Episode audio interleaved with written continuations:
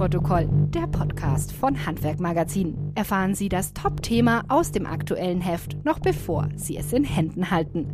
Monatlich beleuchtet unsere Redaktion einen neuen Trend, eine neue Herausforderung oder Chancen für das deutsche Handwerk. Mit Hintergrundinfos direkt aus der Redaktion. Servus und Hallo zur sommerlichen Augustausgabe von Abnahmeprotokoll, der Podcast von Handwerkmagazin. Mein Name ist Ramon Kardell.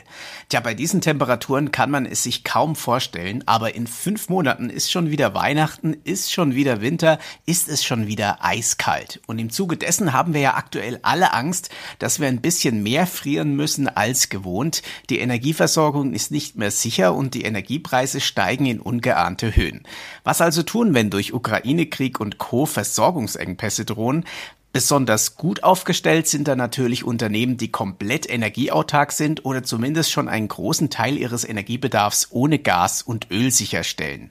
Meine Kollegin Irmela Schwab hat nachgeforscht und eben genau solche Betriebe für ihren Beitrag in der Juli-August-Ausgabe ausfindig gemacht. Hallo Irmela, jetzt werden viele wahrscheinlich denken, ach, das können ja eh nur die Großen, aber so ist es gar nicht, oder? Hallo Ramon. Nein, es ist tatsächlich Gott sei Dank nicht so, denn auch mit kleineren Schritten lässt sich viel Gutes und Großes bewirken. Energiesparen in diesem umfangreichen Stil, das können eben nicht nur Unternehmen aus der Industrie, sondern das können auch kleinere und größere Handwerksbetriebe. Als Beispiel haben wir da zum Beispiel den SHK-Betrieb Josef Küpper Söhne aus Bonn Bad Godesberg äh, im Artikel aufgeführt. Der mhm. hat für sein neues Firmengebäude, was er erst unlängst fertiggestellt hat, hat er sich schon vor der Energiekrise für ein Holzhybridhaus entschieden und dafür auf dem Dach und in der Fassade Photovoltaik äh, installiert. Und diese dort angebrachten Solarkollektoren leiten die gewonnene Sonnenenergie in spezielle Hochdrucktanks neben seinem Gebäude. Und dort wird dann über Elektrolyse grüner Wasserstoff gewonnen, der sich wiederum in Strom und Wärme wandelt, wenn man ihn braucht. Das Gute daran ist, das gelingt nicht nur im Sommer, sondern auch im Winter, wenn es äh, gar keine oder nicht so viel Sonne hat. Denn der Überschuss gelangt in eine Batterie für den Winter und dann kann er dort abgerufen werden. Im Keller steht dem Betrieb zusätzlich außerdem eine Wärmepumpe zur Verfügung, in die der saubere Strom ebenfalls fließt. Da sorgt er fürs Heizen und Kühlen der Räume. Und mit diesem sauberen, CO2-neutralen System hält Küpper alles am Laufen. Die Beleuchtung, die IT-Infrastruktur und alle weiteren elektrischen Geräte sowie auch die insgesamt zehn E-Ladesäulen auf dem Firmenparkplatz. Ja, Wahnsinn. Jetzt ist aber Josef Küpper eher die Ausnahme, nehme ich an. Wie viele Betriebe sind denn insgesamt in der glücklichen Lage, dass ihnen die Energiepreissteigerungen nichts anhaben können?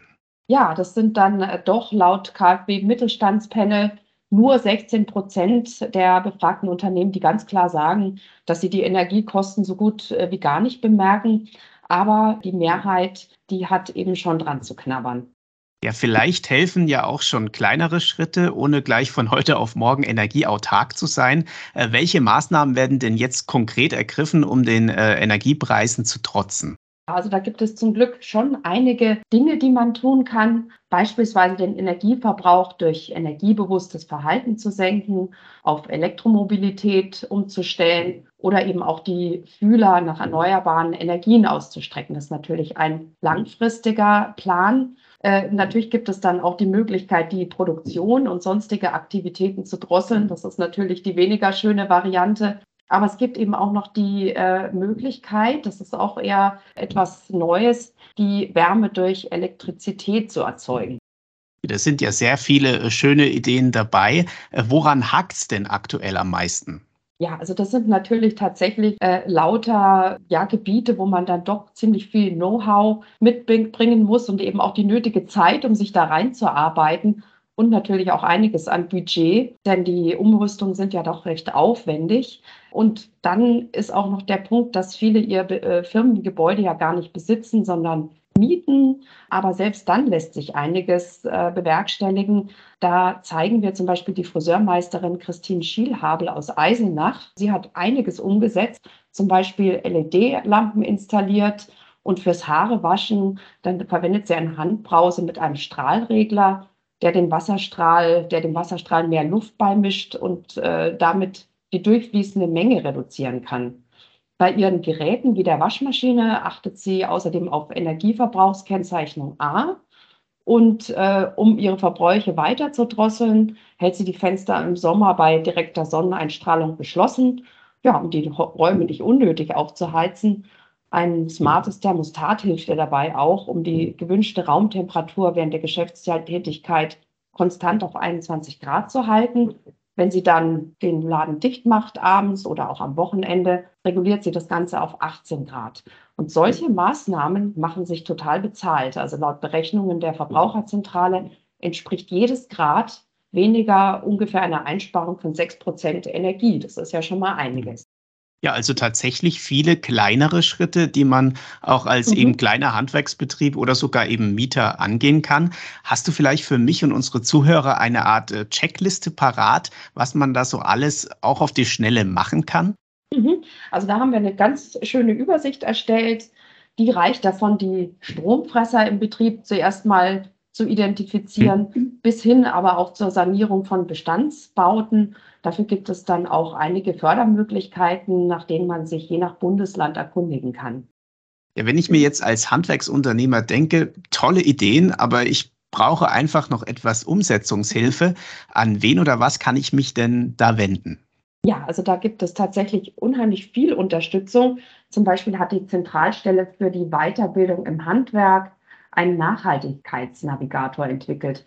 Oder die Mittelstandsinitiative Energiewende und Klimaschutz stellt das E-Tool bereit. Da kann man tatsächlich ganz genau ausrechnen, wo die meisten ja, Energiefresser im Betrieb sich befinden und natürlich auch schöne Vorschläge, wie sich die reduzieren lassen. Und es gibt natürlich auch Energieberater in den Handwerkskammern, die da helfen.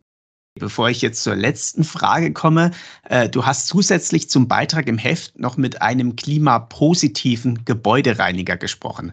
Was hat es denn damit auf sich? Was bedeutet überhaupt klimapositiv? Ja, genau. Also vereinfacht gesagt produziert der Betrieb von Hans-Peter Schene mehr Energie, als er verbraucht. Also das gelingt ihm unter anderem über Biogas und auch einer Photovoltaikanlage. Und klimapositiv ähm, werden alle Aktivitäten genannt, die dazu führen, den Anteil der Treibhausgase langfristig wieder auf das alte Niveau zu bringen. Ja, beeindruckend. Also ein echtes Vorbild aus dem Handwerk. Bleibt mir noch meine äh, bekannte Frage zu stellen in zwei Sätzen. Warum sollte man diesen Beitrag im Heft unbedingt lesen? Also diese Frage liegt total auf der Hand. Ne? Es mag ja noch sehr heiß draußen sein, aber wir wissen es ja, der Herbst und auch der kalte Winter, die kommen bestimmt und Handwerksbetriebe, die sich jetzt schon darauf einstellen, energiesparsam zu wirtschaften, kurzfristig, aber auch mit langfristigen Maßnahmen sind da ganz klar im Vorteil. Ja, vielen lieben Dank dir, Irmela. Ich glaube, da waren einige wichtige Tipps dabei und ich hoffe wirklich inständig, dass wir im Winter nicht frieren müssen. Oh ja. Danke auch an Sie, liebe Zuhörer, fürs Zuhören. Die nächste Folge dieses Podcasts hören Sie wie immer wieder in etwa vier Wochen. Bis dahin alles Gute. Genießen Sie noch die warmen Tage, bevor es dann auf jeden Fall wieder kälter wird, zumindest draußen. Das war Abnahmeprotokoll, der Podcast von Handwerkmagazin. Magazin.